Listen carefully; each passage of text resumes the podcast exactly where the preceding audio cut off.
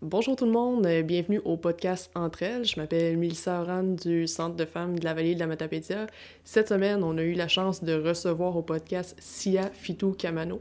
Sia, qui est une grande amie à moi, qui est une personne que j'admire beaucoup, euh, qui est ingénieure chimique, qui est une grande féministe. On a eu la chance de parler de son parcours d'immigration, de racisme, de milieu féministe. Il y a eu des anecdotes de vie plus personnelles, un podcast qui est riche en émotions. Donc, je vous invite à aller vous faire un petit café, un petit thé, prendre une doudou et écouter ce podcast-là avec grande écoute. Merci. Vous êtes à l'écoute du balado Entre elles du Centre de femmes de la vallée de la Matapédia en collaboration avec la TVC de la Matapédia. Aujourd'hui, Mélissa rencontre Siafietou Kamano.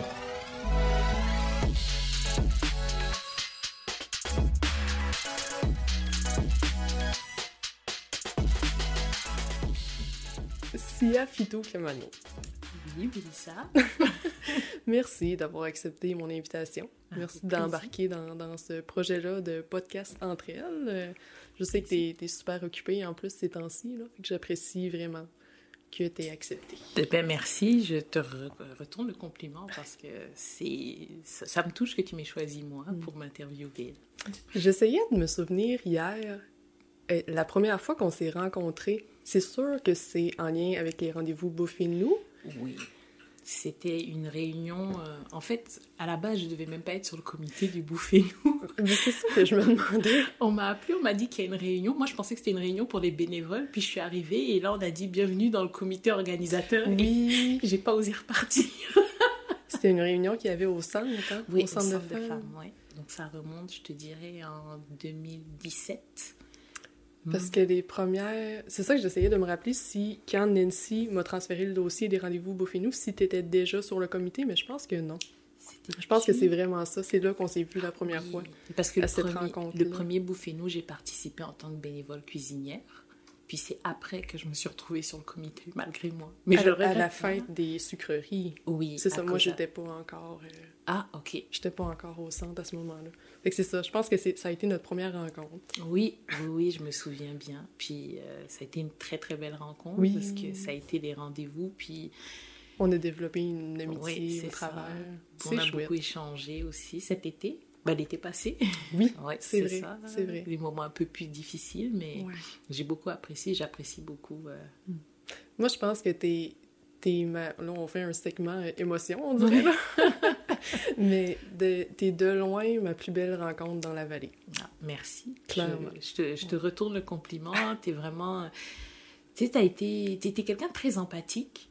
T'es très à l'écoute. T'as vraiment cette facilité-là. Euh, tu sais on dirait, c'est au-delà de ton travail, tu vois. Tu as vraiment cette facilité-là euh, à, te mettre à la place des autres, à essayer de comprendre et tout. Et ça, c'est une force. C'est pas tout le monde euh, qui peut mm. faire ça. Puis on se sent à l'aise de, se confier à toi. Merci. fait que c'est une belle rencontre aussi. Oui. oui. Fait que je suis contente que tu sois là, dans, dans la verrière euh, du podcast. comment tu vas? Ça va. Ça va. On va dire qu'il y a des jours un peu plus difficiles que les autres, mais aujourd'hui, ça va. Ça va parce que, euh, bien que c'est une journée de travail, j'ai cette interlude-là euh, avec toi qui me permet euh, de jaser, puis de rigoler. ça change un peu du quotidien, On a aussi notre rencontre de ce soir. Fait que finalement, on va passer la journée ensemble. Oui, oui, quasiment. c'est ça. Si tu veux, tu peux venir au, travail avec moi après. c'est une idée. Je pourrais. Je pourrais. Euh, si, on, si on commence le podcast plus en, en profondeur, je me demandais, est-ce que tu as grandi dans un milieu féministe, toi? Ben, euh, je te dirais qu'à la base, non, c'était tout le contraire. Je vivais dans un milieu assez patriarcal. Euh, mon père, ma mère, mon frère. Puis, mm sais, je te dirais des petites choses comme j'ai jamais vu mon père euh, faire le ménage, faire la cuisine. Donc, pour moi, j'avais cette idée-là en tête. Puis, Les rôles déjà définis de... Ben, la, la, seule fois que je me rappelle avoir vu mon père aller à la cuisine, c'est les pompiers qui l'ont sorti. Oups! ça a mal tourné, fait que je pense que c'est aussi une des raisons pour lesquelles ma mère ne voulait pas qu'il rentre. Mais c'était, euh, tu sais, je te dirais, c'était le milieu africain euh, basique, vraiment.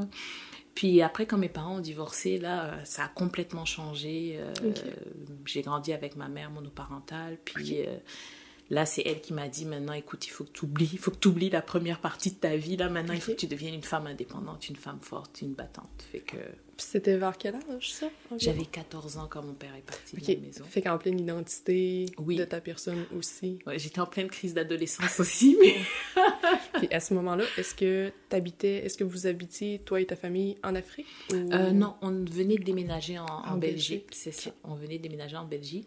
Euh, ma mère s'est questionnée à savoir est-ce qu'elle restait en Belgique ou pas. Ok. Puis elle a surtout euh, pesé le pour et le contre pour ses enfants. Elle s'est donnée. Ma mère s'est vraiment donnée pour ses enfants. Donc pour moi, euh, ça reste euh, le modèle, on va dire, de, de femme, la femme que j'aspire à être. Ok. c'est, vraiment le fun, c'est intéressant. C'était justement une de mes questions de Mhm. c'est qui tes modèles, mettons, de, de féministes, de femmes fortes que t'admires? Fait que j'en comprends que ta Euh, mère en est une. Oh oui, ma mère c'est la principale, mais j'admire euh, toutes les femmes qui se battent pour les causes qui leur tiennent à cœur. Je t'admire toi. J'admire en fait plus les héros tous les jours que vraiment tu sais, dire j'admire telle personnalité. Parce qu'il y a des personnalités qui portent le combat, mais Mhm. au, euh, au quotidien, ça prend des personnes pour euh, faire certains changements. Pas seulement les manifestations, mettons, dans la rue. Tu sais, c'est, Oui. c'est beau de faire une C'est manifestation, une grosse marche, mais c'est au quotidien. Les C'est actions suivent ça. pas. Oui, Ouais, c'est vraiment ça. Sais, tenir tête parfois, euh. Être têtu. Être ça fait partie du. Ça, ça peut être une belle qualité. Être têtu, je suis d'accord, je suis d'accord. Fait que c'est plus ça. Est-ce que...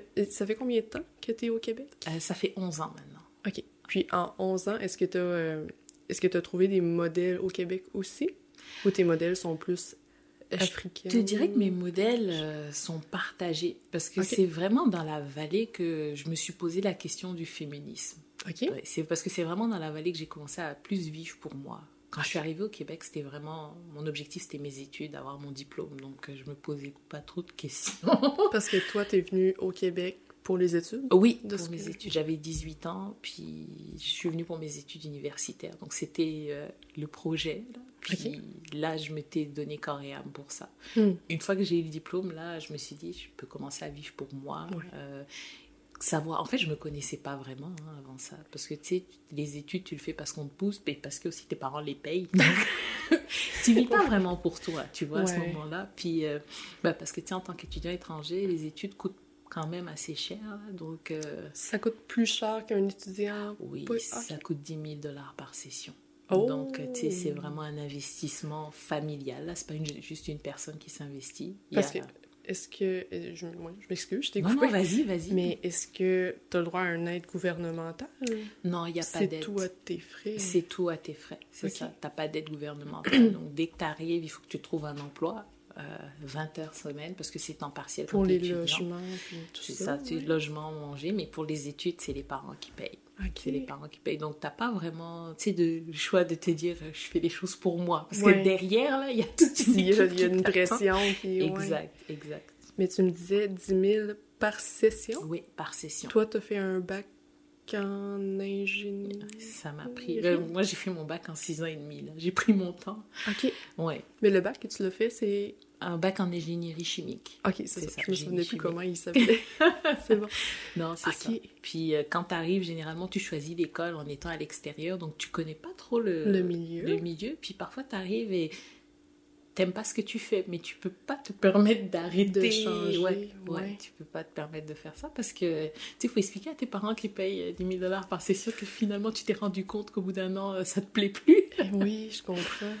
Fait que souvent, euh, ben, moi j'ai vu ça autour de moi aussi, des gens qui n'étaient pas heureux dans ce qu'ils faisaient, là. mais bon, tu sais, ils continuent parce que.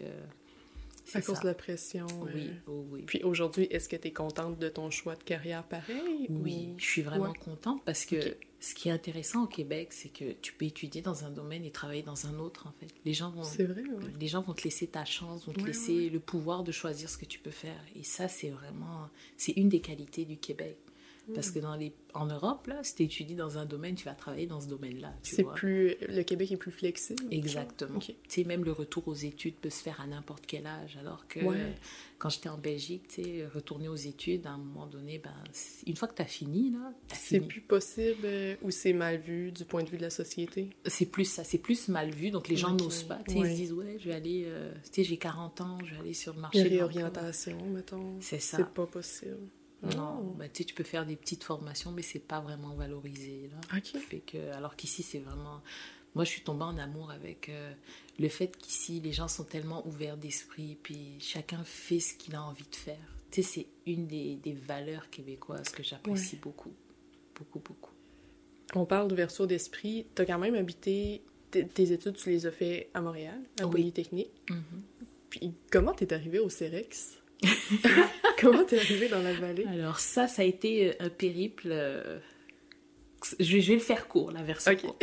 En fait, j'étais, quand j'ai fini mes études, euh, j'étais en plein questionnement. Est-ce que je reste au Québec? Est-ce que je repars en Europe? Ma famille me manquait énormément. Ouais, je suis très fusionnelle avec ma maman Ouais. et elle me manquait énormément. Et euh, j'étais pas vraiment à l'aise à Montréal.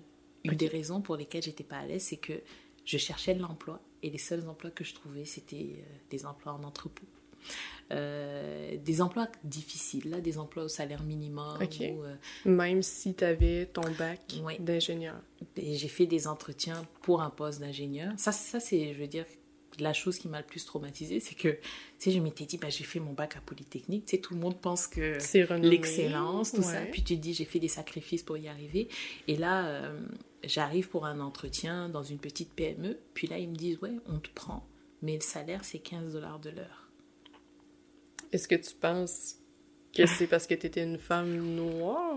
Si, Ben- admettons qu'un homme blanc aurait été passé d'entrevue. Là, je te dirais qu'ils ont fait les choix. euh, Quand, quand j'ai vu la liste de candidats, ils ont choisi que les, les immigrants. Mais c'était une entreprise qui était gérée par des immigrants aussi. Ah, Donc, tu vois, tu sais, parfois, le- l'ennemi Ouais. de l'homme, c'est l'homme. Tu sais, moi, je peux pas dire. euh. Le, le, le racisme en tant que tel, je vais dire que oui, il y en a des cas, mais très souvent, ça se passe, on va dire, à l'intérieur de la communauté, entre guillemets. Ah ouais. Ils savaient qu'ils pouvaient proposer ce genre de choses qu'à des immigrants en tant que tels. Parce que eux vont se dire, on n'a pas le choix, on trouve pas. Mais c'est ce que moi aussi, j'ai commencé à me dire. Ouais, c'est vraiment triste. Moi, j'ai commencé à me dire ça aussi, mais peut-être que tu vas faire ça toute ta vie. Tu sais, des emplois à, à Ça- 12, c'était 12 ouais. et 50 à ce moment-là. Ouais. Tu sais, je travaillais des shifts de 8, 9, 10 heures à marcher dans l'entrepôt, soulever des cartons et tout ça. Puis là, je me suis dit, mais c'est pas ça que je vais faire de ma vie. Non. C'était vraiment pas ça. Puis euh, je me sentais de moins en moins à l'aise avec Montréal parce que, tu sais, j'étais dans un pays, j'étais au Québec, Mhm. mais j'avais pas de contact avec des Québécois. Parce que Montréal, c'est beaucoup euh, interculturel. Très sectaire, puis je restais dans. Ben, tu sais, tu vas aller dans des quartiers, on va dire, ben, bon marché, entre guillemets, parce qu'avec un salaire de 12 et 50, tu vas Ouais. pas aller habiter à Westmount ou bien Non, non, c'est ça. Donc, euh, je, me- je me suis rendu compte que c'était un cercle vicieux, que si je Ok. restais là-dedans, j'allais toujours rester là-dedans et tout ça. Donc là, je me suis dit, écoute, ma chérie, t'as fait 5000 km, t'es Ouais, capable ça. faire 500 de plus. Puis en cherchant, je suis tombée sur Place aux Jeunes. Et Ok. Je me dis, hey, mais c'est intéressant ça. Euh, on te paye pour aller visiter d'autres régions. Non, mais tu sais, On est loin du 12 et 50 en entrepôt. non, mais c'est ça. Puis là, Oui. on te paye pour venir visiter la région pour Ouais. dire. euh, Tu sais, il y avait vraiment. Je me dis, mais, euh, mais le Québec a vraiment envie tu sais, de développer ces régions. Ils auraient pu juste dire, bah écoute, Québec, Montréal, puis ça s'arrête là, Ouais. tu vois. Et là, je me suis dit, bah ok, postule. Tu sais, j'étais rendue à un point où. OK. fait que t'as commencé, t'es arrivé à Amkoui par Place aux Jeunes de Tremplin Travail. C'est ça. Mais au début, je savais pas où c'était, moi, Amqui. Moi, j'envoyais mes CV. tu sais, je voyais des annonces, je postulais, j'envoyais des CV. Puis un Ouais. jour, on m'appelle, euh, et puis on me dit, est-ce que vous êtes disponible demain à telle heure pour une entrevue? Skype Je dis, ok.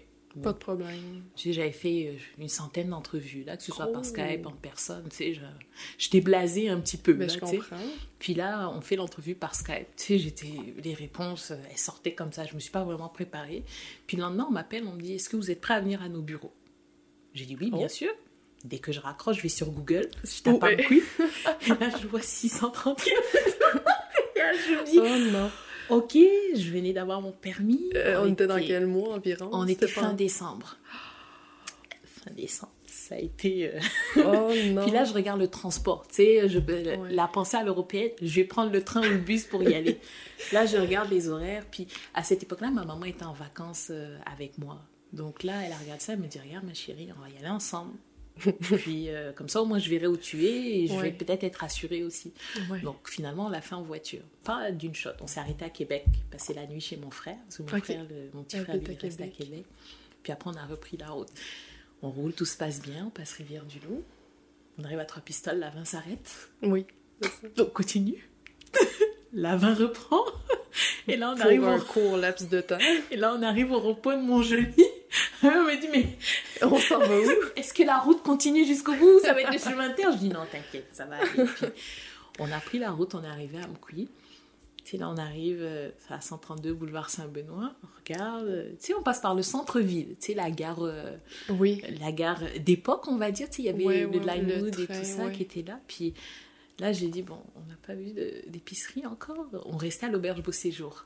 Et on n'avait pas vu l'épicerie. ouais. Vous aviez pas traversé encore. Mais on a ouvert les portes, euh, les, les, les fenêtres de la chambre. Puis là, on a vu, le- j'ai dit, ah, il y a un maxi. Ok, c'est bon, c'est bon, il y a un maxi. On est en sécurité. Puis j'ai été faire l'entretien. Je pense que ça. Bah, honnêtement, je me disais que ça s'était bien passé et tout. Là, ma mère m'a dit Est-ce que tu es prête à venir vivre en Mhm, région? Toi, je te connais, tu es une fille, tu aimes bien aller faire du shopping, tu aimes bien. Je lui ai dit Tu sais, regarde là où je suis rendue, c'est des choses que j'aimais faire quand j'étais plus jeune. Parfois, il faut du changement dans la Ouais. vie. Là. Puis moi, je suis prête pour euh, une étape. C'était pour deux ans à la base. Là, ça fait trois ans maintenant que je suis rendue là. Ça fait trois ans que tu habites puis que tu travailles au Cérex. Oui, c'est ça. Ok. Je restais à Amqui, puis finalement, j'ai fait le saut. euh, Oui, à. Oui, finalement, c'était un meilleur compromis pour moi. Puis, euh, parce que tu te rapprochais de ton frère ou parce qu'il y a plus. euh, non, c'était plus service?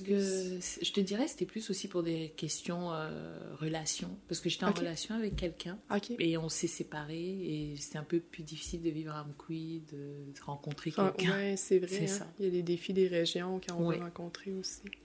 Fait que je Hmm. me suis dit que ça serait peut-être plus facile à Rimouski de pogner quelqu'un. Dit comme ça. Ouais, non, mais- bon, juste l'attraper. oui, c'est ça. fait que maintenant, tu habites à Rimouski, puis tu fais l'aller-retour à tous les jours au Cérex. Oui, je covoiture avec certains de mes collègues, mais moi la route me dérange pas tant que ça. Non. Puis, euh, puis j'aime bien Amqui, je continue à m'impliquer euh, dans les événements, dans le bouffet nous. Ouais. Puis je continue à avoir du monde ici parce que j'ai vraiment fait de belles rencontres quand je suis Tu as un arrivée. lien d'attachement avec la vallée qui Oui. est quand même. euh, Que j'ai essayé de renier au début là, mais finalement, Ah euh, Comment ça? mais tu sais, tout- quand je suis arrivée, je rentrais tous les week-ends à Montréal. Tu sais, il y avait mon chum qui était là-bas, Ah, puis mes ouais. amis. Mais Ton au bout de six mois, oui, tout le réseau qui était là, mais au bout de six mois, je me suis dit, écoute, tu as fait le choix de partir. Il faut que tu prennes tes responsabilités et que tu assumes ce que tu as fait. Moi, je me parle comme ça, je suis un peu dure avec. Oui. moi-même, mais, j'ai rencontré de belles personnes. Tu sais, t'en fais partie. J'ai j'ai rencontré euh, les gens au centre de femmes. J'ai rencontré euh, Isabelle, agente en immigration. J'ai rencontré, il y avait Jannick aussi à l'époque qui était à. Place aux Jeunes. Mhm, Fait que vrai. ça a été de, de belles rencontres. Puis les gens étaient vraiment euh, gentils. Euh, ma propriétaire de l'époque, qui Annie Fournier elle s'appelle, elle, ça a été mon coup de cœur quand je suis arrivée. Elle a été tellement, tellement fine. C'est, je Oui. pense que si elle n'avait pas été aussi fine, peut-être que je ne serais pas restée. T'as eu des, des gens qui t'ont vraiment accueilli à 100% Oui. finalement, Ouais, ouais, ouais, énormément. qui t'ont aidé puis qui t'ont soutenu dans.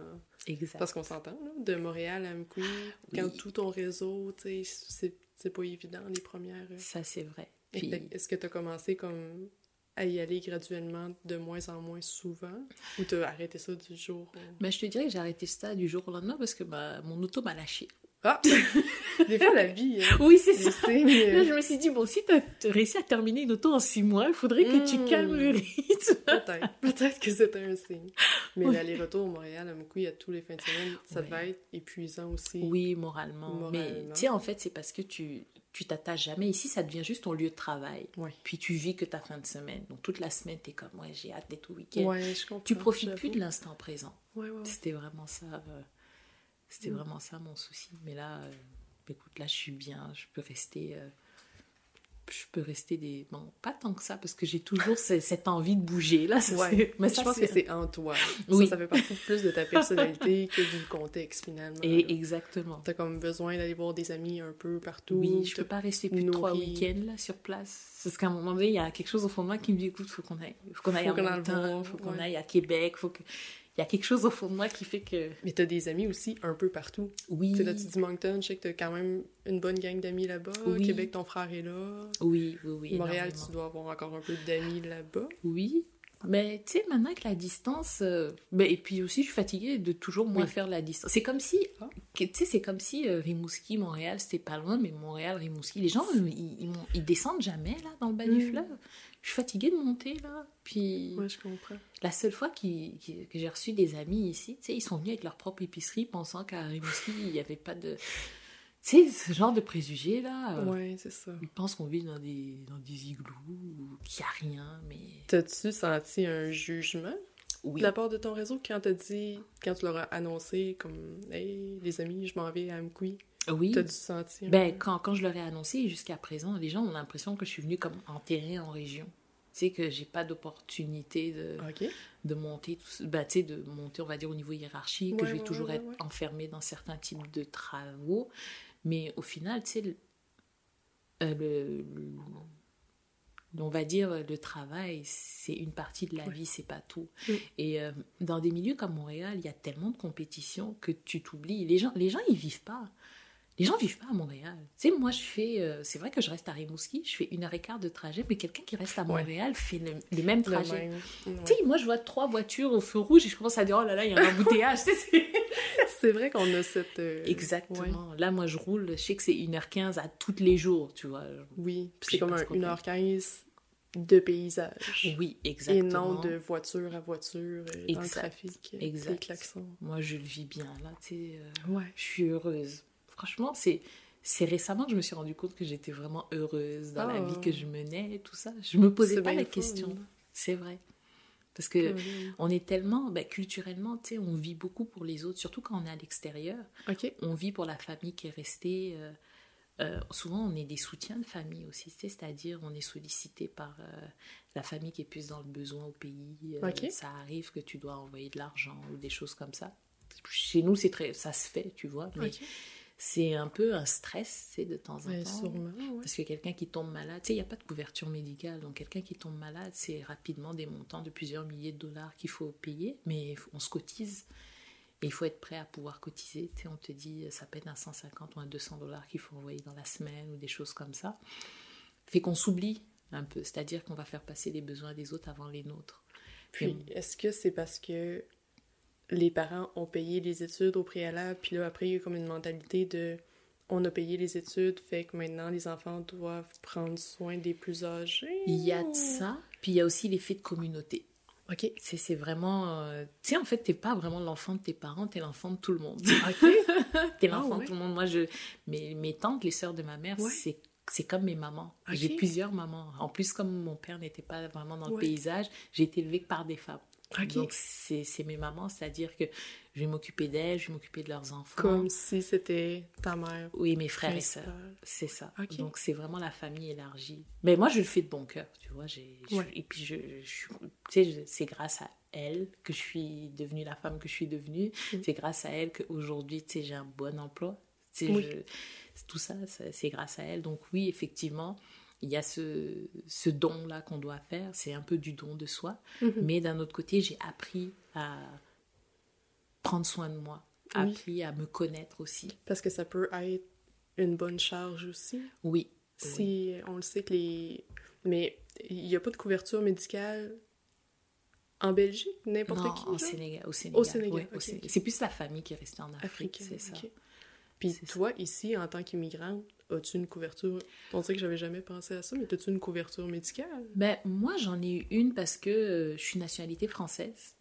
Donc, euh, il y avait des accords entre la France et le Québec. Mais euh, les autres Mais- étudiants étrangers qui viennent, eux, ils payent une assurance privée chez Desjardins. Ça coûte un 1000 dollars par année, là, Ah, ben paye. quand même, ouais.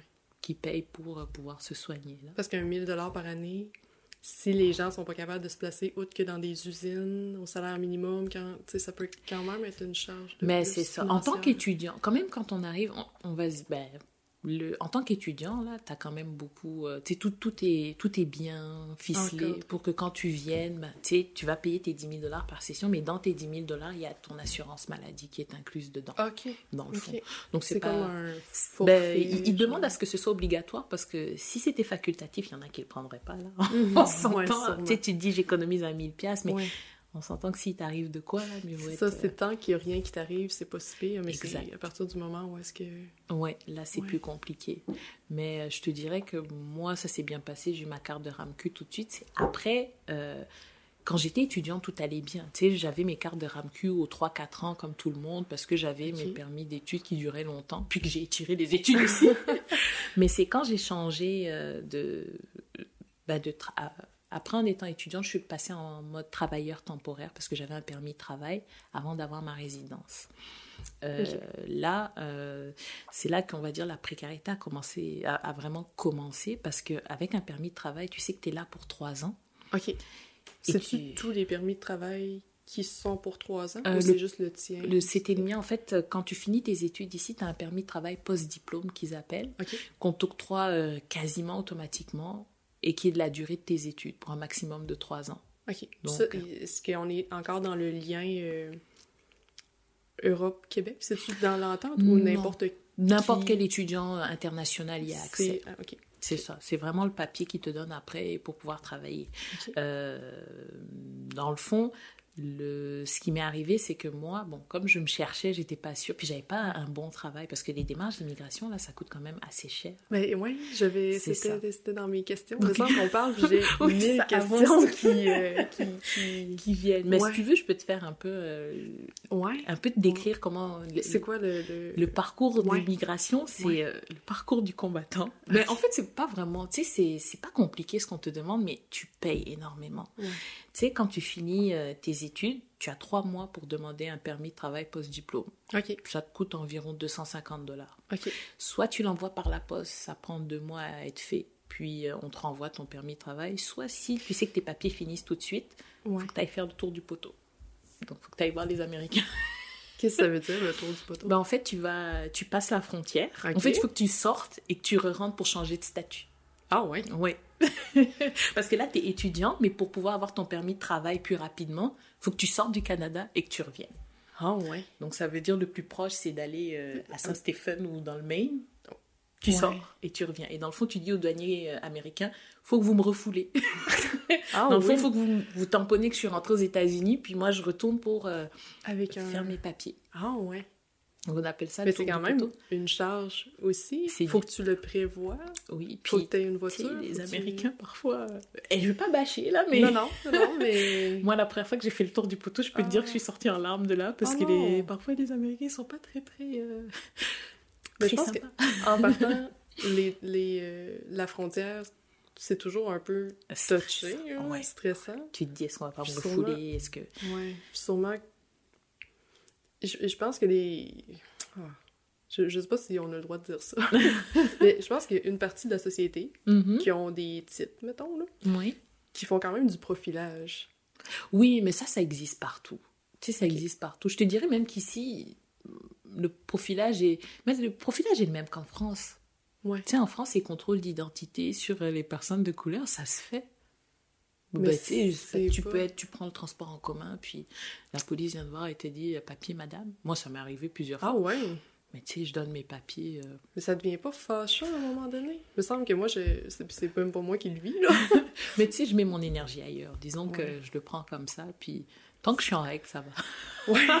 fait que tu essaies de toujours être oui, en règle. toujours être en règle. Puis, tu sais, c'est des choses qui vont peut-être pas changer. Oui, tu vas le dénoncer, mais ça va toujours être comme ça. Fait que moi, je mets mon énergie à d'autres, à d'autres endroits. C'est une belle façon de. C'est une belle façon de réagir, mm-hmm. mais ça prouve à quel point il y a encore beaucoup de travail, à faire. C'est vrai, c'est vrai. Mais tu sais, le, le, racisme, on s'en rend pas compte, mais tu vas aller dans un autre pays, je sais que même, tu sais, entre, entre, entre, pays africains, ça peut arriver, là aussi. C'est mm-hmm. vraiment le racisme envers l'étranger. C'est mm-hmm. l'ignorance, c'est le fait de parfois, tu sais, la situation est un peu compliquée pour les gens qui n'ont pas d'emploi, tout ça. Puis tu vois des étrangers qui viennent, souvent qui vont accepter euh, des travaux euh, moins bien payés que d'autres ne feraient pas. Mhm. Fait que là, après, tu sais, ça exacerbe un peu tout ça. je, sais qu'ici, moi, euh, ça m'est arrivé qu'on me dise, ouais, mais vous, avez fait des études avec l'argent l'argent du Canada. J'aurais dit, mais non, on, je sais même pas si on donne de l'argent aux réfugiés, je sais pas. Les réfugiés, je, connais ouais, pas c'est comme un nom. Les gens mélangent tout ça aussi. J'ai oui, l'impression réfugiés, oui, mais migrants, migrants, c'est comme tout le même bassin pour une certaine partie de la population. Il y a des gens qui sont qui connaissent, qui ont des connaissances. Là. Mm-hmm. Mais euh, ouais, les gens ils mélangent tout ça. Ouais. Mais c'est qu'il n'y a pas beaucoup de communication aussi par rapport à ça. Tu sais, on parle des immigrants comme en général, on a l'impression qu'immigrants égale réfugiés, mais tu sais, la plus grosse part, c'est les, les, immigrants économiques qui viennent pour euh, travailler pour les conditions de travail. Et très mhm. souvent, quand, on nous sélectionne, quand le Canada sélectionne les immigrants économiques, là, il faut il faut que tu aies un Ils bagage. sélectionnent. Ah oui, c'est des sélections qui sont faites. Il faut que tu aies fait euh, des études supérieures. C'est pour ça que la plupart des immigrants qui viennent, c'est des gens qui ont un bagage. Ont- euh, Ah, et on fait déjà le- la sélection au niveau euh, du... du background. Il faut Ouais, que ce, c'est soit quelqu'un qui fait de grands. Ben, sais, souvent, c'est quelqu'un qui a fait de grandes études, qui a au moins un bac. Fait que n'importe qui ne Ouais. rentre pas, Ah non, non, finalement, tu sais, au, au Canada ou au Québec, là. En tant qu'immigrant économique, c'est ça. Soit tu viens parce que tu as un bagage, euh, on va dire, éducationnel, je sais pas, éducatif. On En tout que cas, c'est correct. un diplôme, là. oui, c'est ça. Ou sinon, c'est parce que tu as de l'argent. Avec le programme immigrant investisseur, ça, à 10 000 piastres, à... à donner, tu peux, tu peux rentrer. Puis toi, ben, c'est une question personnelle quand Mhm. même, là. Mais toi, tu, tu disais que tes parents étaient séparés. Mhm. Est-ce que c'est ta mère tout seule qui a Oui, payé les 10 000 pièces par session? oui, c'est ma mère qui... Ma mère avait deux, trois Mhm. boulots, là. Même-. Et puis, euh, mais dans le fond, c'est... J'ai, retardé ma venue au Canada, là, de six mois, parce que Ok. euh, c'était Financièrement, c'était pas Ouais. possible. Donc on s'est dit, euh, on retarde de six mois, puis toi aussi. Moi, pendant six mois, j'ai travaillé aussi à temps plein. Euh, donc Avec ton permis- objectif Ouais, de venir au Québec. c'est ça. Donc l'idée, c'était de pendant six mois de mettre au moins une année d'avance. En fait, c'est comme ça qu'on avait euh, qu'on avait fait les choses. C'est qu'en Ok. venant, j'avais déjà mes 20 000 de prêts. Puis chaque Pour année, un année, c'est ça. Puis que Tu prévoyais toujours. ça a été ça. ça a Mais ça aussi, c'est une charge. hein. Ouais. Moi, j'ai pas à penser à ça. Euh, Mais, tant- mettons que je voulais aller aux études. Mhm. En tant que femme blanche, j'ai pas à... Mais c'était, c'est que les études, les études ici sont plus accessibles qu'aux États-Unis. OK. beaucoup plus, beaucoup plus accessible. Puis moi, je voulais partir. Moi, Ouais. c'était vraiment un choix que j'ai fait et j'ai eu de la chance que ma mère m'ait m'ait soutenue là-dedans. Puis pourquoi le Québec? Parce que tu dis que tu voulais... Pour toi, c'était pas une option de rester soit en. Belgique, soit au Sénégal. Moi, je voulais, je voulais en fait sortir un peu de- du cadre familial. Je voulais, je voulais, Ok. je voulais vraiment partir à l'aventure. Parce que t'avais l'impression que tu trouvais pas ton identité si tu restais... Il y avait beaucoup de problèmes, on va dire, euh, des choses qui n'allaient pas. euh, Puis je m'étais remise en question. Il y avait beaucoup, beaucoup Ouais. de... Ça brassait, on va dire, dans ma tête. Puis je cherchais vraiment... T'avais à- besoin de C'est ça. partir. Mais il fallait que ce soit francophone. Ah, ben oui, c'est vrai. Ça a été une des raisons, de un. Puis euh, aussi, c'était ça, c'était l'accessibilité euh, aux études. Et euh, une autre des choses, c'était la facilité à trouver un emploi en tant qu'étudiante. Ok. Ça a été vraiment ça. Puis les taux de, de placement étaient bons ici. J'imagine que t'avais fait comme Oui. des recherches de telle place. Oui, oui, oui. Puis j'avais un, un de mes professeurs là au, au lycée, c'est l'équivalent du cégep, hein, comme j'ai fait un programme français. Et j'avais tous mes autres professeurs me disaient mais elle est folle, elle va aller faire quoi là-bas? Elle a même pas de famille. C'est vrai, j'avais pas de, j'ai pas de famille ici là, tu sais. Ben, les, gens, les gens qui font le parcours que tu fais sont courageux. là. Des- Moi, on, on en, on en parlait, Francis puis moi, tantôt. Mhm. Si, je pense que je pense que si les Québécois se mettaient plus dans la peau de si moi je m'en vais au Sénégal, mettons, Mhm. en tant que très très blanche, là, pour, pour aller aux études, j'aurais pas envie de vivre du racisme. J'aurais envie qu'on m'accueille pour ce que je suis. Mhm. Je, je trouve que oui, on est accueillant au Québec, mais je trouve qu'on se met pas peut-être assez dans la peau de. Je vais peut-être me faire lancer des roches en disant ça, mais je trouve qu'on a. Notre côté accueillant s'arrête à une certaine limite. Moi, j'aurais jamais le courage de. Mais en même temps, j'ai pas à le faire non plus parce que je suis bien ici, là, puis je, je cherche pas à aller ailleurs. Mais tu fait d'une certaine façon. Tu sais, tu, tu négliges peut-être le fait que t'as peut-être fait juste 70 km, là, Ouais. mais tu l'as fait. Tu sais, c'est, c'est déjà quelque chose là, Oui, de, de le faire. mais ouais. Parce que dis-toi qu'en fait, c'est pas vraiment proportionnel à la distance. C'est vraiment... euh, En plus, maintenant, avec les avions, là, moi, je suis à 6 heures de chez moi. Bon, 6 plus 6, là, faut me Ouais, ça. Mais- tu sais, je veux dire, euh, peut-être il y a 20, 30 ans, c'était plus difficile. Tu sais, pour Ouais. les immigrants, à ce moment-là, c'était vraiment plus difficile. Mais là, maintenant, tu sais, même si quelqu'un n'a jamais vu de, de noir face-to-face, t'en as vu à la télé. Ça commence tranquillement. ouais. Mais mettons qu'on recule de 10 ans, c'est pas, tu sais, En 2009, c'était plus difficile. Je dois t'avouer que ça a été vraiment les plus modèles... Mettons, février, là, c'est le parfait exemple. On est dans le mois de l'histoire des Noirs. Ouais. Et que là, on en voit partout, tu sais, des événements... Ben, partout, j'exagère un peu, là. Mhm. Mais je sais que Rimouski sont forts sur les événements euh, Je pense d'ailleurs, c'est c'est cette semaine ou la semaine prochaine qui ont une semaine à l'université qui ont Oui, qui des soirées poésie puis tout ça. Oui, oui, oui. Mais, admettons, moi, dans la vie, je suis quelqu'un qui a besoin de modèles. Mhm. Fait que si je m'en vais au Sénégal puis je me cherche un modèle blanc, ça se peut que ce soit un peu plus difficile. Fait qu'on Oui. dirait que je me dis, toi, quand t'es arrivé au Bas-Saint-Laurent, est-ce que tu cherchais à avoir des modèles Euh, de ta communauté un peu ou, ben, ou je, tu je- ressens pas? euh? Je cherchais quand même ça. Tu sais, il y a quand même une partie de, de, de moi qui le cherche. Parce que bien vrai que je voulais partir, moi j'ai un attachement particulier avec euh, mon pays d'origine. Parce que j'ai le, le Sénégal. Ok, Ouais, c'est ça. ok. Ben, en fait, j'ai plusieurs pays d'origine, mais on va dire qu'on va choisir un. Le Sénégal. Le Sénégal, Ok. c'est ça. Fait que j'ai j'avais j'ai cet attachement là parce que depuis toute jeune, je j'ai jamais grandi dans mon pays d'origine. Je suis née dans un autre pays, je suis née au Nigeria. Puis après, on a vécu en, en France. Toute ma famille en France. Ben, on va dire la famille proche proche. Après, j'en ai encore au Sénégal, mais la première fois que je suis allée au Sénégal, j'avais 12 ans. Ok. Et là, c'est à l'âge de 12 ans que je me suis dit, voilà d'où tu viens. Tu sais, c'est important de Mm. savoir d'où tu viens. Tu l'as-tu ressenti vraiment comme. Ouais. Quand t'es arrivé, tu t'es senti dans ta communauté, tu t'es senti. À l'aise. Ouais, c'est ça. Sait, je sais pas comment le dire, mais. Mais tu sais, c'est ça, je me suis sentie comme. Mais les connexions toi. se sont faites. Genre, ouais, c'est ça. Ouais. Et ça me manquait. Ça me manquait beaucoup parce que, oui. tu sais, quand t'es petit, là, tu réalises. Moi, j'ai pas réalisé que j'étais noire tout de suite. C'est quand j'ai vécu les- mes premiers cas de racisme, là, que je me suis dit, ben voyons donc, c'est vrai que je suis pas comme les autres. Mais tu sais, à l'école, euh, la maternelle, le primaire, on Ouais. était tous des amis. Il y avait des blancs, il y avait des, il y avait des noirs, il y avait des arabes, il y avait de tout. Ouais. Il y avait de tout, mais j'avais pas la... Je savais que j'étais noire, mais j'avais Ouais. pas conscience T'avais pas que conscience que c'était faisait partie de la différence. C'est ça. Puis une fois, on Ça est parti été- en vacances en Normandie. Mon, père, il aimait ça, nous, nous montrer autre chose. Que, il, il voulait absolument tu sais, nous, nous sortir, on va dire, des préjugés et des milieux où euh, il y avait que des étrangers. C'est Ok. là que j'ai, je pense, je, je tiens mon côté à venir en région et puis à m'intégrer. C'est que mon père voulait absolument qu'on voie autre chose et puis qu'on s'ouvre sur le monde et qu'on reste pas... euh, Juste comme. c'est ça, qu'on le aille vers l'autre en fait. C'était Hmm. vraiment ça. Puis là, on s'est retrouvé dans un milieu où on était dans un village de vacances, là, comme un peu Club Med. Ouais. Mais bon, euh, dans ce coin-là, il pleuvait tout le temps, il faisait pas beau, mais. Oups. Et là, euh, je m'étais fait jeter des cailloux dessus parce que j'étais noire. Et voyons. Mais t'avais quel âge? Mettons qu'on se Euh. J'avais 7 ans. Et là, ça a été. euh, Tu sais, ça a été la première fois que j'ai été confrontée à du racisme. Et je suis venue en pleurant. J'ai dit à ma mère, il m'a acheté des cailloux et il m'a traité de sale noire. Ma mère m'a dit, Ah mais réponds-lui.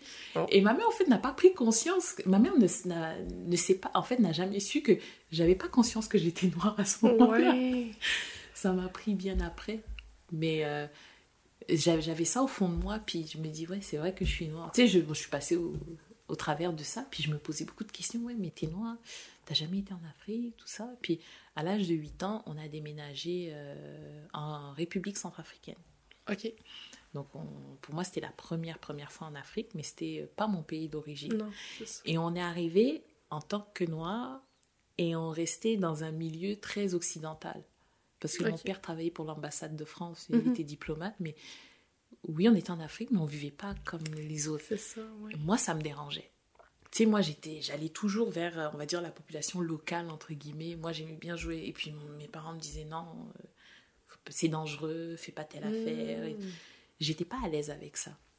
Quand je suis allée au Sénégal, la première fois, j'ai rencontré mon arrière-grand-mère. Ça a été comme, Une révélation. ouais, genre. là, je me suis dit, ok, ce que je cherchais depuis Ah. longtemps, je l'ai trouvé. Donc, à l'âge de 12 ans. euh, Et j'en ai voulu à mes parents, en fait, de pas me l'avoir, pas m'avoir présenté ça plus Ouais. tôt.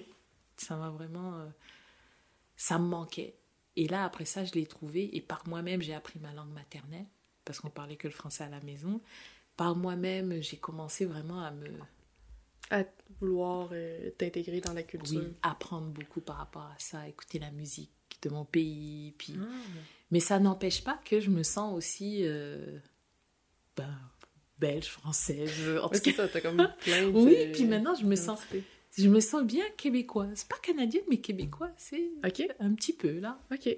Un petit peu. Mais sans, tu sais, toujours. Enfin, tout, tout cohabite ensemble. Ouais. Dans le fond, je- tu, tu peux être de tout sans renier forcément une partie Mhm. plus que l'autre. Est-ce que tu sens que la population te le, te le reflète, ça, par contre? Non, pas vraiment. Mais euh, tu sais, moi, je m'identifie. euh, j'ai bâti mes propres modèles. Fait Ouais. que Ok. je me regarde dans le miroir, puis je me le dis, ça me suffit. ça. Ah, ben, c'est cool. Tant mieux. Colin. Euh, j'ai comme envie qu'on parle de, de pauvreté un peu. Mhm. Parce qu'on dirait que je, je suis restée sur le fait que ça, ça vous coûte 10 000 pièces par session. Là. Je, suis comme... Ben, je pas juste restée là-dessus, j'ai écouté tout le reste aussi. Oui, j'espère. c'est ça. Mais euh, je me dis, des gens, mettons, qui n'ont pas de soutien financier, ils font quoi? Mais tu sais, pour, euh, pour, euh, pour arriver au Canada, il y a quand même plusieurs, plusieurs voies. Il y a la voie des études, la voie des études universitaires, qui elle est à 10 000 dollars par session, Mhm. qui est la plus chère. Après, tu as aussi la voie du, du cégep. OK. Il y a beaucoup de gens qui ont un diplôme universitaire, mais qui n'ont peut-être pas les moyens de, de payer les 10 000 dollars par session et qui vont venir euh, par le cégep. Là, je pense que, je ne veux pas dire de bêtises, mais je dirais que c'est autour de 3 500 par session. OK. Puis, puis pas de... C'est couvert par la famille, finalement. T'as pas plus d'aide financière du gouvernement si c'est ton cégep. Ben, en tant Qu'étudiant qu'étudiant étranger. n'as pas d'aide. Non, t'as pas d'aide. Ok. Ben, tu peux avoir de l'aide peut-être de ton pays, dépendamment de ton Mm. pays. Je sais que la France... Avant, il y avait une entente entre la France et, et le Québec pour les étudiants. Mais comme il y avait plus de Français qui venaient au Québec que de Québécois qui allaient en France, Ils l'ont comme Ah, ça faisait révoqué. un échange, et- ouais. Oui, ils l'ont Pas, comme euh, révoqué. là. ok, Fait que. Mais tu sais, il y a quand même beaucoup d'aide pour, euh, je pense, c'est les Français puis les Belges francophones. Et c'est normal, euh, c'est pour encourager euh, Ouais. les échanges. oui, oui, oui. Après, tu as une très forte communauté, je te dirais, sénégalaise, il y en a beaucoup. Mhm.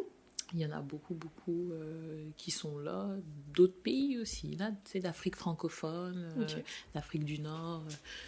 Fait que, en arrivant ici, tu, tu vas jamais te sentir seul. Tu vas croiser quelqu'un, là, qui est toi. Mais après, ça dépend ce que tu recherches. Ouais, c'est ça. Ça dépend vraiment de ce que tu recherches. Est-ce que puis- tu est-ce que tu trouves qu'il manque d'organismes pour euh, pour supporter, soutenir, pour aider à parce que là mettons toi tu Oui. parlais déjà français.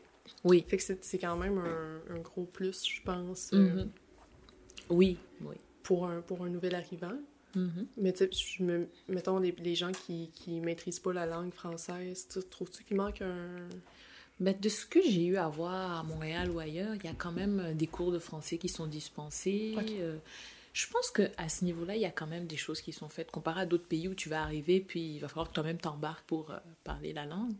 Je te dirais que moi, ce qui m'a manqué quand je suis arrivée, c'était vraiment plus euh, de l'orientation pour faire des choses basiques. Ouvrir un compte en banque. Tu sais, un, Ah, accompagnement oui, pour ces choses-là. Parce que tu sais, t'arrives, on va te proposer des cours de français, on va te proposer euh, ce genre de choses, mais on va pas te- t'expliquer comment ça le fonctionne. Tu sais, Ouais, même la ça. manière dont les cours sont dispensés. Moi, je sais que ma première session, j'ai eu beaucoup de F.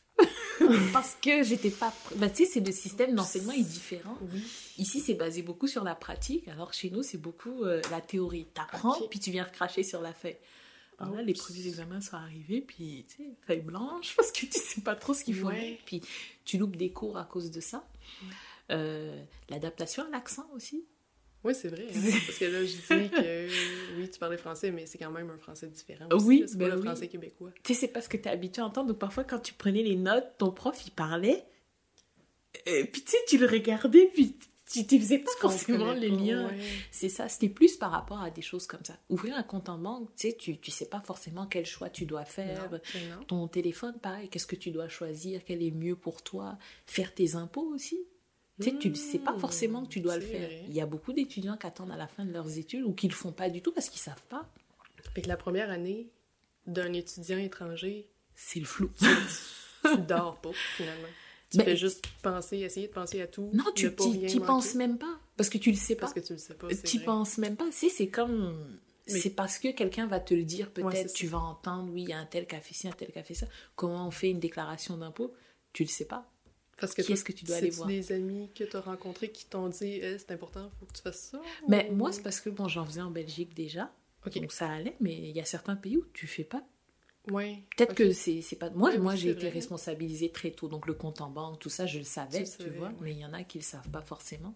Comment gérer. Tu sais, comment ça se passe avec le crédit ici? Parce que les banques, elles sont très vite à te donner une carte. Tu sais, quand tes parents te virent un 20 000 dollars sur ton compte en banque, les banques vont te donner euh, une carte de crédit. Mais si tu jamais eu à gérer des. Ouais. Donc, ça arrive que tu te retrouves à. Là, découvert. je vais avoir l'air de faire de l'âgisme, là, mais Mhm. surtout à un jeune âge, tu sais. Ouais, mais tu c'est ça. t'aperçois que t'as une carte, tu fais comme oh. Et puis, tu sais, tu dépenses et c'est pas ton argent, donc Ouais, tu, vas la, tu vas la sweeper partout. Puis, tu sais, à la fin, tu as découvert peux te 3000, ramasser, puis ouais. tu sais pas forcément qu'il faut le payer tout de suite, comment ça fonctionne, Les les, intérêts. intérêts. et tout ça. Tu sais, il y a- c'est des choses, moi, Il y aurait que je besoin trouve, euh, comme de plus d'encadrement à ce niveau-là, Oui, clairement. oui, là. oui, des intervenants juste pour aider, mettons. C'est ça. Le logement aussi. Tu sais, Ouais. l'accès au logement, c'est compliqué parce qu'on te demande un- un- une caution, quelqu'un qui va te cautionner. Mais si tu viens et que tu es toute seule, Mais oui, c'est vrai. moi, j'avais personne pour me cautionner. Donc, le système que nous, on avait à Montréal, c'est qu'on proposait de donner le premier et le dernier mois de loyer. C'est pas légal, mais c'est Ah. la seule manière qu'on avait pour pouvoir C'est avoir pas accès légal, au mais là, logement. on le dit dans le podcast. En tout cas, je ne citerai pas le nom de mes anciens propriétaires, mais, mais c'est la seule solution qu'on avait pour avoir accès au logement. Parce que, tu sais, ta famille à l'extérieur, oui, mais si tu t'en vas sans payer, euh, lui, il n'a aucune garantie. Non, Ton- c'est ça. Ton, bailleur, là, fait que Hmm. c'était c'était les solutions que nous, on proposait. On donne le premier et le dernier mois. Puis, tu sais, pour le propriétaire, la personne se dit, ben, elle a les moyens de sortir deux mois de loyer d'avance. Ça veut dire que ça va être une bonne payeuse. Ouais, c'est ça. guillemets. Ici, euh, Place aux jeunes, Tremplin, y a-tu, y a-tu ce service-là? Que je, sais qu'à Rimouski, il y a Accueil Intégration Au Bas-Saint-Laurent. oui. Bas-Saint-Laurent, qui Mais travaille ici, vraiment euh, beaucoup. Ici, il n'y en avait pas vraiment. Mais moi, j'ai trouvé mon logement ici parce que le maire d'Amqui, dans le fond, a, a intervenu, Monsieur Ruet. Ouais, ouais, ouais. Il avait envoyé un courriel euh, à tout le monde à la ville d'Amqui pour savoir s'il n'y avait pas un logement à Un louer. logement disponible. C'est ça. Parce que moi, si je trouvais pas. Fait que t'avais le maire de ton Oui, c'est ça. J'avais quand même. euh, Ah. J'avais de, de bons appuis. Mais tu sais, euh, par rapport à ça, ça a fait que ma propriétaire, quand elle m'a proposé le logement, euh, Oui. elle m'a pas demandé Elle- tout ça, elle m'a fait Ouais. confiance. Donc, moi, je savais que j'avais une responsabilité par rapport à ça. Je me suis dit, bon, elle me fait confiance, et j'ai toute la communauté noire sur mes épaules. Faut pas que je niaise. Ouais, parce que là, si tu fais, mettons, un mauvais coup, Mhm. c'est- ouais, c'est ça, t'as la communauté. Au C'est comme si toi, tu représentais Mhm. toute ta communauté aux yeux de la, de la société. Mais tu sais, moi, j'ai eu beaucoup de chance parce que mes autres collègues euh, d'origine étrangère, là, ils ont eu beaucoup de mal à trouver un logement. Ça leur a Au pris Cerex? 6 à 8 mois, oui. Ok. Ouais. Ouais, parlons, euh, parlons justement du CEREX. parce que toi, t'es ingénieur. Oui, oui. Le CEREX, ça doit être majoritairement masculin comme employé? Oui, oui, oui. Ben, je te dirais les chercheurs. hein. ouais, les chercheurs, c'est des hommes. Euh, L'équipe technique, on a une professeure qui est aussi euh, conseillère industrielle, qui elle est une femme. Mais sinon, euh, on a des femmes dans, dans l'équipe technique, donc les techniciennes, au laboratoire de chimie. Tu sais, c'est... Ouais. Généralement, dans le laboratoire de chimie, il y a beaucoup de filles. En transformation du bois, il n'y en a pas. Mais euh, bon, tu sais, euh, après aussi au niveau administration aussi, c'est des femmes. Oui. Mais disons que au niveau de mes collègues, ça a été quand même, euh, j'ai eu un bel accueil. Ok. J'ai pas eu forcément à m'imposer. Euh, au début, euh, je sentais qu'ils étaient plus, euh, ils me prenaient un peu comme leur fille. Bah, tu sais, c'est Ah, on va dire dans le sens paternel? Oui, dans le sens paternel. Oui, c'est ça. plus dans le sens paternel, tu sais, puis s'assurer que tout, tout allait bien et tout. C'est plus au niveau des certains clients que j'ai eu à rencontrer que ça a été très difficile. Tu sais, j'ai un visage très juvénile aussi. Quand on boit, généralement, on prend pour la stagiaire. Ah le ouais? fait que je rigole, tu sais, je souris beaucoup. Donc, souvent, on me donne pas mon âge, là. Donc, quand j'arrive, parfois, je sens que les gens ils se disent Ah, c'est elle qui va donner la formation ou Ah, c'est elle qui vient pour euh, faire les diagnostics. Donc, oui, je dis que je suis ingénieur, mais tu sais, ils s'attendent pas à ça. Ah ouais? J'ai eu même à faire des formations euh, tu sais, avec Emploi Québec euh, dans la vallée ici. Ouais. Je me retrouve très souvent la seule fille. Souvent, c'est avec des gars, des gars, des gars d'usine.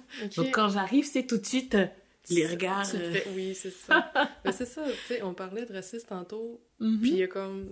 Des fois, ça devient lourd aussi, juste le regard. Oui, oui. Mais pour moi, c'est c'est- large. pour moi, c'est moins lourd parce que je vais dire que je l'ai vécu tout le temps, toute ma vie là, depuis euh, l'Europe, tout ça, ça, j'ai eu des épisodes où maintenant, sais, ça, ça me glisse dessus. ouais, là. ça. Mais je dois t'avouer que quand ça commence comme ça, généralement, quand la, la glace se brise, ça devient très amical. Moi, les gars d'usine, au début, oui, c'est sûr, tu sais, qu'ils te regardent.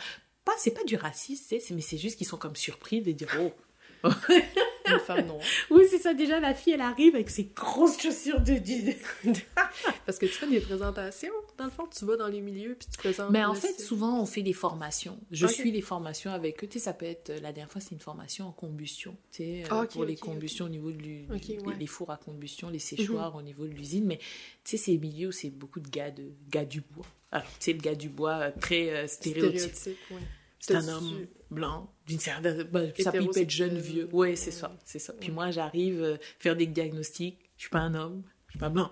Non. Tu T'as-tu déjà fait fermer des portes? T'as-tu déjà eu des confrontations par rapport à ça? Euh, je te dirais pas forcément fermer les portes. Parce que, tu sais, aussi, les gens, ils font attention. hein, euh, Ils savent que. Peut-être qu'ils auraient envie de le faire, mais ils savent qu'avec la justice, ça peut aller très loin. Tu sais, aussi des mauvaises pubs au niveau euh, Ouais, de des entreprises entreprise aussi. Ouais, ok. ouais, non, ils, euh, Puis je te dirais aussi que le fait que le CEREX, on est déjà une équipe très multiculturelle, ça aide. tu sais, je veux dire, c'est, ils se disent, ok, c'est une dans le lot, tu vois, c'est pas juste. Ouais. euh, ils, ils savent que ben, on est quand même une équipe très cosmopolite. Donc, Mais euh, t'es quand même une. Ben, pas une des seules, mais c'est plus des hommes. oui, général. oui, c'est plus des hommes. Puis, ben, je suis la seule fille, tu sais, ça a été. euh, je le savais quand je, je rentrais en ingénierie que. euh, Que ça allait ça arriver. Les filles Ouais. voulaient plus travailler soit au laboratoire, soit, euh, tu sais, soit dans les firmes de génie conseil, tu sais, faire du travail un peu plus.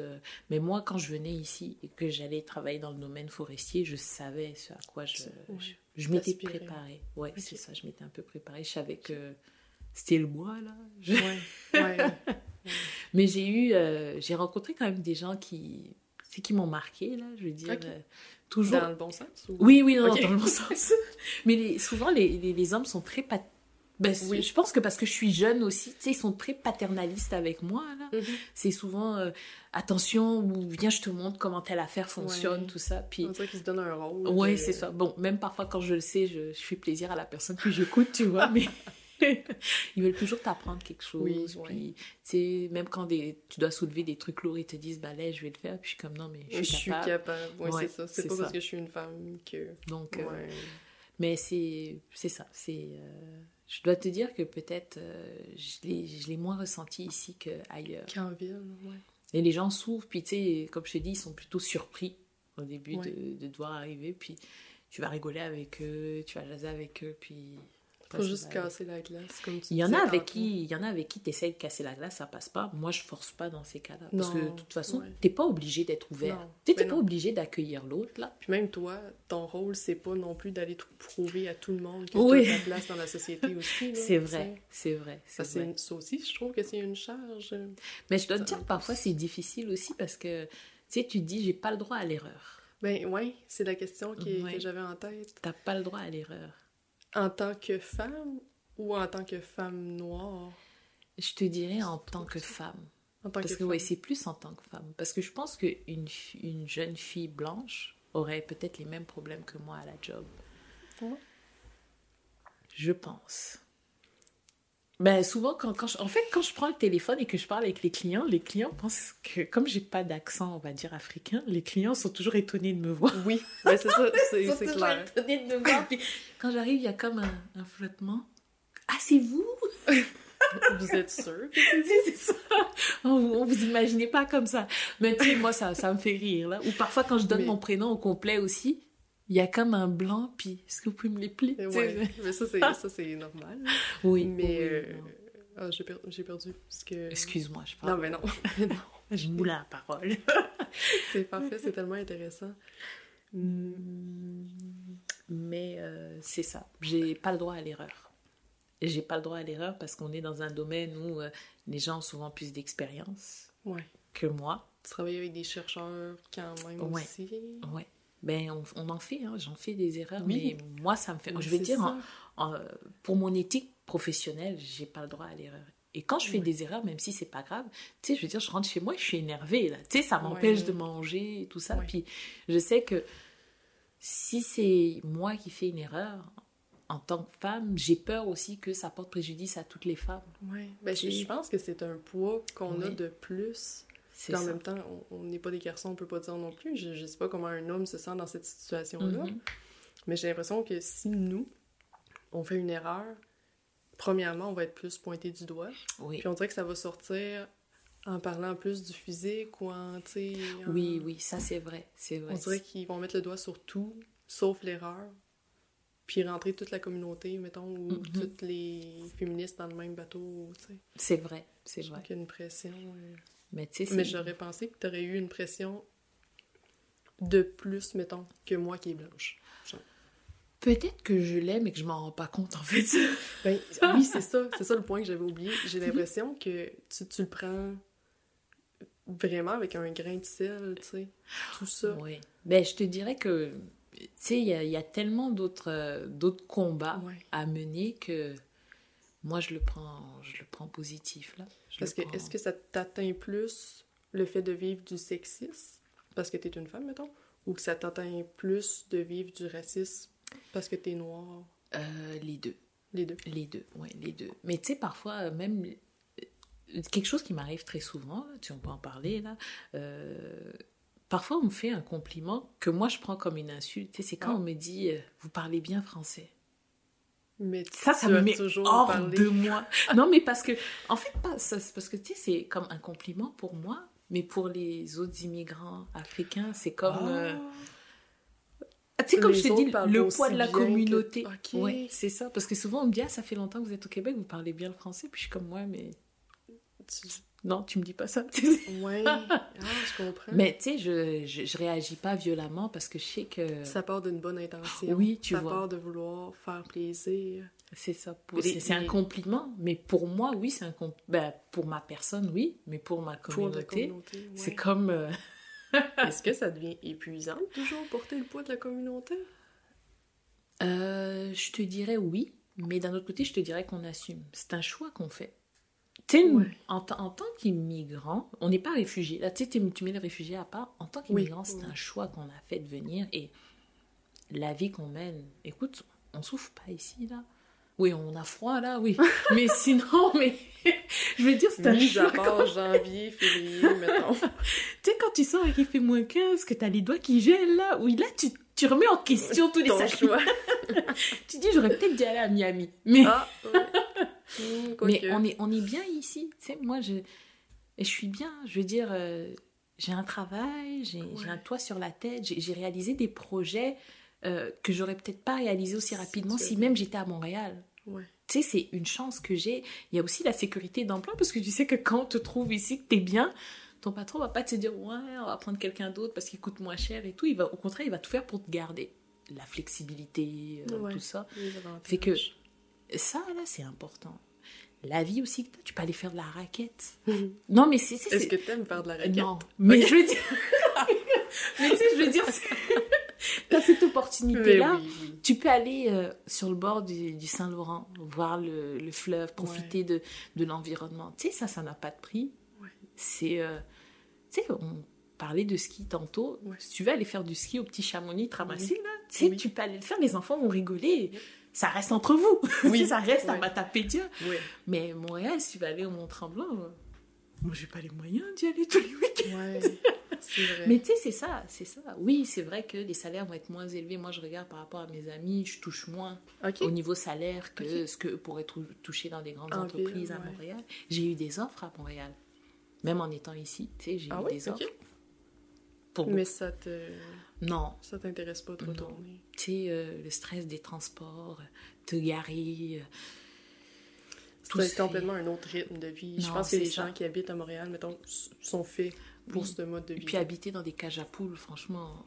Ouais.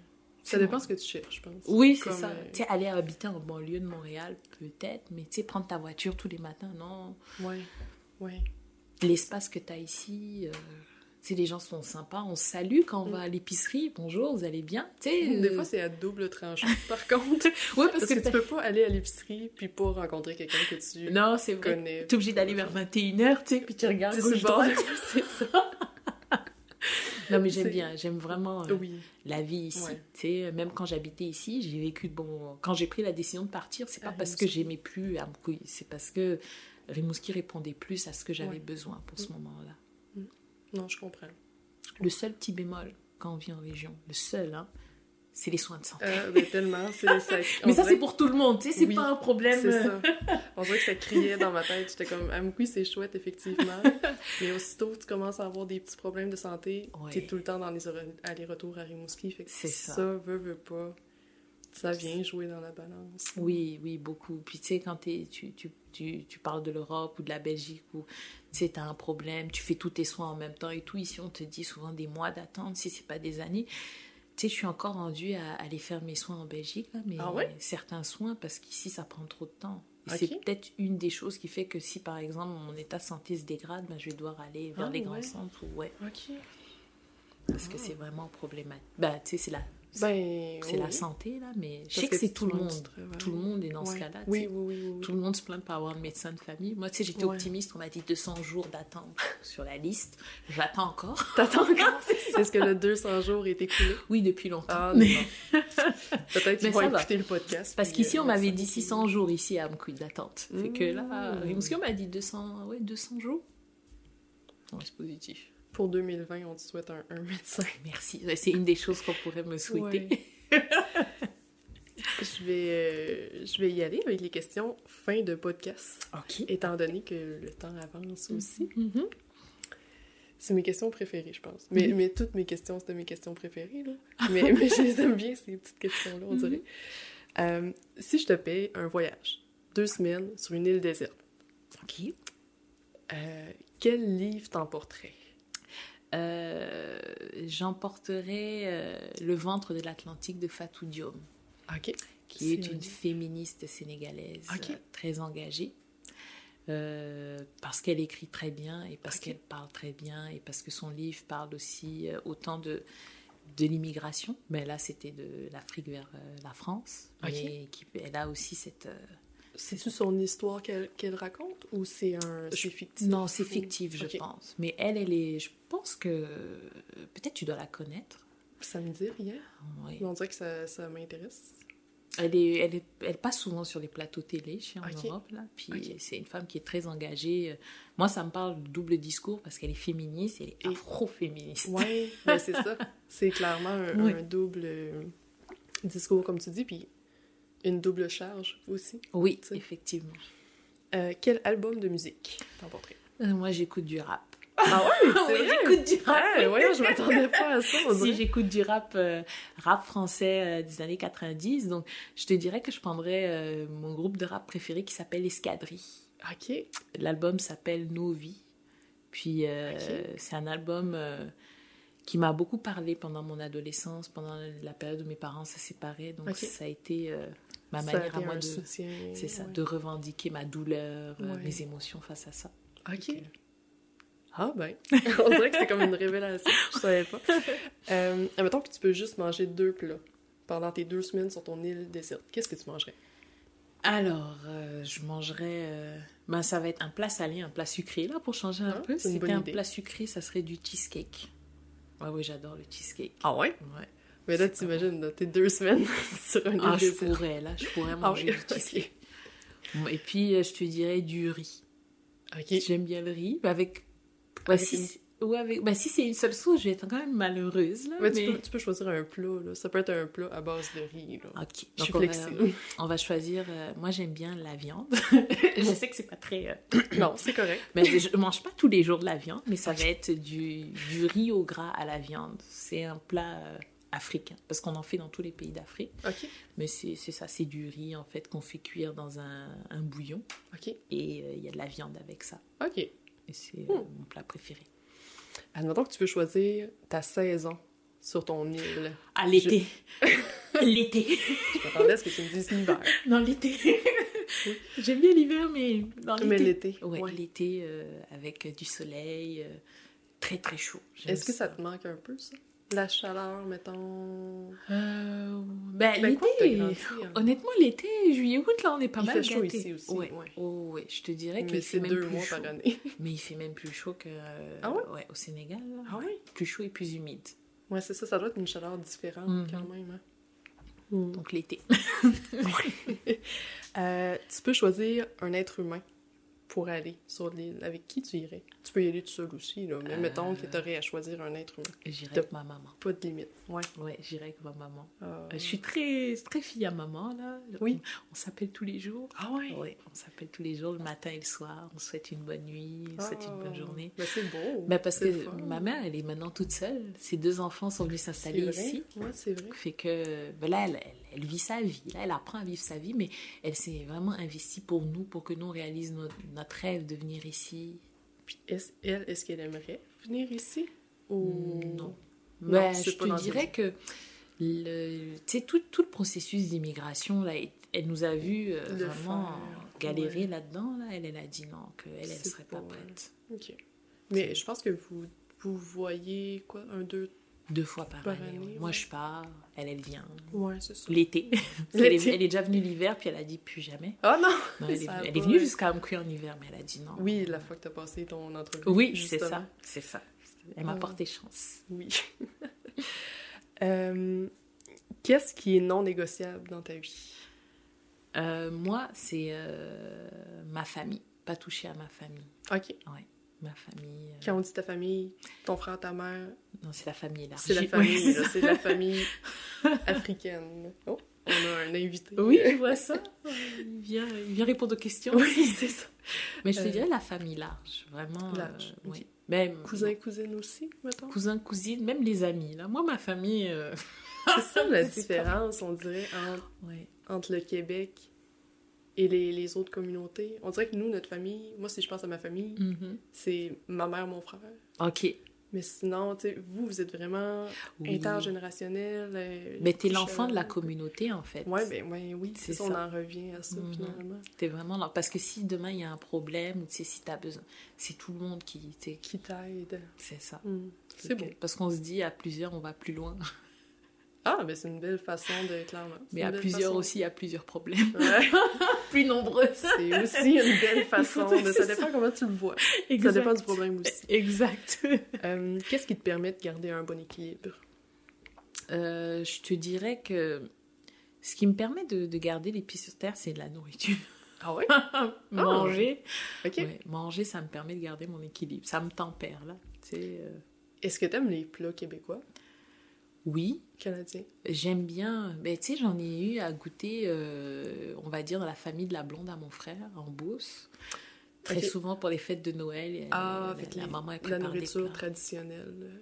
Tu sais, ok. on mange bien. Oui, Après, je suis oui. pas très fan euh, tous les jours de la poutine, par exemple. Non, je peux comprendre. mais, mais ça peut être très bon, tu vois. Ouais. J'aime ça euh, de temps en temps. euh. Mais toi, manger un bon repas, c'est ce qui te permet comme de te centrer Oui, oui, beaucoup. pour relâcher les nerfs. Puis... Tu sais, ça peut être aussi une bonne salade, là. Ça peut être des Oui. nachos, ça peut Oui. être... euh, OK. Mais la manger, manger. L'important, c'est qu'on mange. Euh, Qu'est-ce qui t'atteint le plus Moi, dans la vie? euh, je te dirais les injustices. OK. Parfois, c'est des injustices qui peuvent avoir... Tu sais, qui- ça n'a aucun rapport avec moi. Ouais. Mais je suis comme, mais là, ça n'a pas d'allure. Pourquoi, ça se passe comme ça? Tu sais, euh, on peut, la roue tourne en fait. Et puis, tu sais, des choses peuvent t'arriver. Ça arrive aux autres, mais ça peut t'arriver à toi Mhm. aussi. Donc, moi, je trouve que les injustices, là, C'est c'est. quelque chose qui t'atteint. Oui, beaucoup. Si je te donne une baguette magique, mettons, puis tu peux régler un problème mondial, Oui. ça serait quel que tu réglerais? Ce qui touche aux enfants. Ouais, ok. Oui. Je ne voudrais pas que des enfants souffrent, tu sais, que ce soit pour des, raisons clima des raisons climatiques, des agressions, quoi que ce soit. Je trouve que un enfant, c'est tellement innocent, là. Mm. C'est inoffensif aussi. C'est ça. Il y a des choses qui ne devraient pas arriver. Là, euh, dernièrement, il y a eu. euh, bon, je suis très centrée sur ce qui se passe sur l'Europe, là, mais, je, regarde un peu partout. normal, oui. Il y a une un bébé qui a été enlevé par sa maman, qui avait des problèmes psychologiques en France. Là, Il y Ok. a un ou... ben, je pense que c'était en fin de semaine passée. Et la maman a étouffé le bébé. Mais, euh, je pense que ça me dit de quoi. Mhm. Elle l'a enlevé. Ben, pas qu'elle l'a enlevé, elle avait le droit à, à une visite d'une après-midi Oui, hein, et elle n'a pas ramené l'enfant. Et Oui, en fait, elle a étouffé l'enfant. Et ça a été me chercher. Tu sais, je me dis, mais c'est un enfant, c'est sa maman. Ouais. La détresse psychologique, des fois, C'est Ouais. Mais tu sais, ça, ça regroupe beaucoup de choses aussi, comme tu dis, la détresse psychologique. Qu'est-ce que nous, en tant que société, on peut faire? Parce que oui, ben, parce que comme je te dis, moi, je pense l'enfant, c'est pas l'enfant de la maman, c'est l'enfant de la communauté. Ouais, ben vous avez une belle vision, je trouve. C'est une bonne. euh, là, tu dis, euh, la communauté a défailli. Il y a eu la même chose avec la DPJ ici, tu sais, la petite Oui, qui est décédée oui. à Grande Bay. Tu te Le dis- meurtre de Marlène aussi, euh, Et la c'est travailleuse du sexe, il y a clairement un travail à faire au niveau. Oui. euh, faut, faut que la société, société, au complet, parce qu'on s'indigne quand il y a des choses qui se passent, mais est-ce qu'on est qu'on travaille en- pour mettre les choses en place pour que ça ne se passe plus? C'est ça, c'est triste, c'est vraiment triste. Et tu te dis, euh, tu regardes ça, puis tu te rends compte que la justice, au final, elle, ça marche pas. Parce que ça continue toujours. Mais c'est la violence, c'est une des problématiques qui ne diminue pas. Mais Puis oui, C'est pas normal qu'en 2020, on soit dans une société qui a autant de haine puis autant de violence ça. aussi. Mais tu sais, même les femmes, les femmes battues, ou- Oui, tu sais, il y a eu aussi ça. beaucoup, il y a eu beaucoup toutes de les sortes de violences. Ouais, Il y a eu beaucoup hein, tu sais, de femmes et enfants qui ont été tués par leur Oui. conjoint ces temps-ci. Tu sais, ça vient te chercher. plus, ouais. tu te dis, ouais, bon, moi, tu sais, t'es pas dans ce cas-là, tu sais, tu te dis, mais pourquoi elle est pas partie et tout ça. Non, mais tu sais, il y a tout cet enjeu-là psychologique et tu les te gens dis, ils euh, comprennent pas. Il y a quand même Puis des il choses. y a, à il y a la façon de reprendre la nouvelle aussi. Là. Ça, Mhm. on parle, quand les médias reprennent ça, ils parlent de meurtre conjugal ou passionnel. ou, Oui. on vient romancer. On, décrédibilise, c'est ça, on décrédibilise le, le pouvoir que l'homme a pu avoir. Ouais. Tu sais, pour venir tuer les enfants, c'est que vraiment tu voulais atteindre la, la, la, Oui. la dame, là. Parce oui, que oui, oui. toute sa vie, elle va avoir ça sur elle. C'est Mm. terrible. Mm. C'est... C'est très, c'est, c'est violent. Ouais. C'est Puis très comment tu peux violent. faire du mal à ton propre enfant? Tu sais quoi, tu peux faire déjà du mal à un enfant, mais ton propre Ton enfant propre, ouais. Tu sais, je me dis, il y a un truc qui tourne pas rond. Et c'est récurrent. Est-ce que c'est parce qu'on en Mais c'est entend plus parler à cause des réseaux sociaux, à cause des médias, ou est-ce que c'est des choses qui existaient déjà? Est-ce... Tu sais, tu te poses c'est plein de plus questions. médiatisé. mettons, C'est ouais. ça. C'est dur, euh, c'est dur à dire si.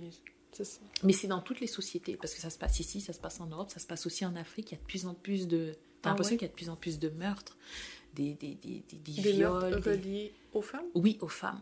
Est-ce que c'est parce que la femme prend un peu plus de place dans la société puis un transfert de. Mais je te dirais que c'est souvent euh, parce qu'on. C'est un peu comme ici, la même chose. Ouais. L'emprise psychologique, tu sais, souvent les. bah, pas tous les hommes, là, je Non, non, non, non, mais- mais non. Mais il y en a qui veulent comme posséder, maîtriser. Mais tu te rends Ouais. compte que souvent, c'est des hommes qui n'ont pas eu des, des, bah, des hommes ou des femmes là, qui n'ont pas eu de, d'enfance équilibrée. Sais, parce que souvent, quand tu as vécu dans la violence, tu vas. On refaire. répète un peu le. Oui, on répète souvent. Ou soit qu'au contraire, Mhm. ça nous a tellement fait mal qu'on fait non, jamais je vais aller vers de la violence ou vers de l'abus ou vers. euh, C'est vrai, c'est Oui. vrai. Mais il y a aussi les hommes battus. hein. il y a Oui, tout dans ces Mais mais faut comme pas tomber. Oui, Mhm. puis il y a de plus en plus d'études faites là-dessus. Ce qui ressort, c'est que c'est beaucoup euh, dans des contextes euh, homosexuels. Oui, Deux hommes qui sortent ensemble. il y en a Mais, qui mais de la violence, c'est. Ouais. Mais tu sais, il y a la violence physique, il y a aussi la violence verbale. Tu sais, la violence psychologique sur certaines femmes. fort. Moi, je côtoie certaines femmes qui sont, en sont sorties, mais elles sont toujours, tu sais, l'insécurité qu'elles vivent au quotidien. Tu sais, ça peut être même dans leur travail, elles n'ont pas confiance en elles, elles Non, sont toujours dans ça. le doute. Mais il y, a, il y a tellement de types de violences, puis de plus en plus, on en parlait quand, Ouais. quand tu m'as hébergé. Oui, c'est vrai, c'est vrai. Les violences obstétriques. Moi, j'avais jamais entendu parler de ça. C'est comme un tabou, en fait. Mm. Les femmes, elles... Parce que tu vas le partager avec qui? C'est tout ce qui touche, on dirait, à la femme, c'est comme mis dans un coin, puis... Faut pas que ça sorte sur la place publique trop trop. C'est ça. C'est comme si c'était discrédité parce qu'on est des femmes. Puis surtout que comme l'accouchement, tu sais, c'est comme idéalisé, là, tu sais, c'est Ouais. comme un moment heureux. Tu sais, c'est comme si la femme, elle souffre pas, euh, il n'y a pas de séquelles, il n'y a pas de, Ouais. de... Comment on appelle ça? Pas burn-out parental, mais... Les de- euh, postpartum. Ouais, c'est ça. Mais il- je sais qu'il y en a deux. Il y a postpartum et le euh, blues. Baby blues. Oui, c'est ça. Il y a les On y. Ouais. Mais, Mais c'est ça. Tu sais, c'est... Même ces, ces Mais on dernières n'en parle années... pas de non, ça. non, non, On commence à parler un tout petit peu plus. Mhm. de la violence, euh, des différents types de violence. Ouais. Mais tu vois, comme à la marche mondiale des femmes, je ne l'ai pas devant moi, mais il y a une revendication Mhm. pour avoir justement une campagne nationale sur la violence. Parce qu'il faut essayer de trouver des solutions pour que ça Oui. diminue. Mais oui. On peut pas juste le dénoncer sur les réseaux. Non, c'est vrai. Parce qu'en plus, on le dénonce quand il y a un décès.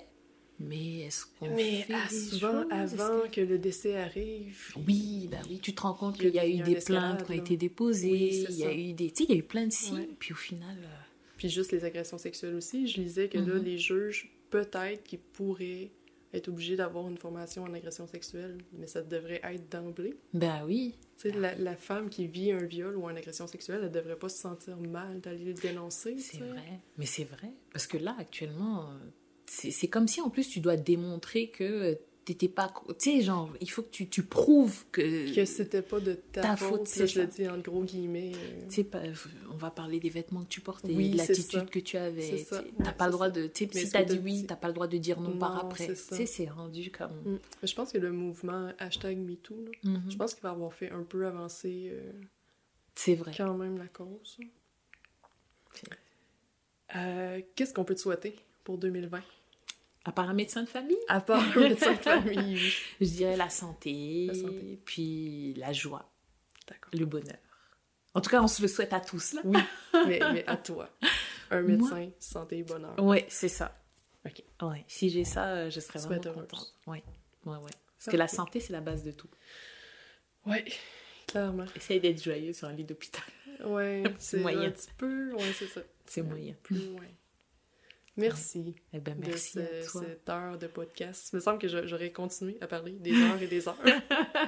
mais euh, on Non, fera mais- une partie 2. Oui, oui, c'est ça. On va continuer à jaser un peu ce soir. là. Oui, c'est vrai. Merci. Je t'en prie. Merci à toi. Le balado Entre elles est une idée originale du Centre de femmes de la vallée de la Matapédia, produit et réalisé par la TVC de la Matapédia. Animation Mélissa Oran, invité Sia Camano, réalisation Francis Pelletier. Pour plus d'informations, consultez les pages Facebook du Centre de femmes et de la TVC.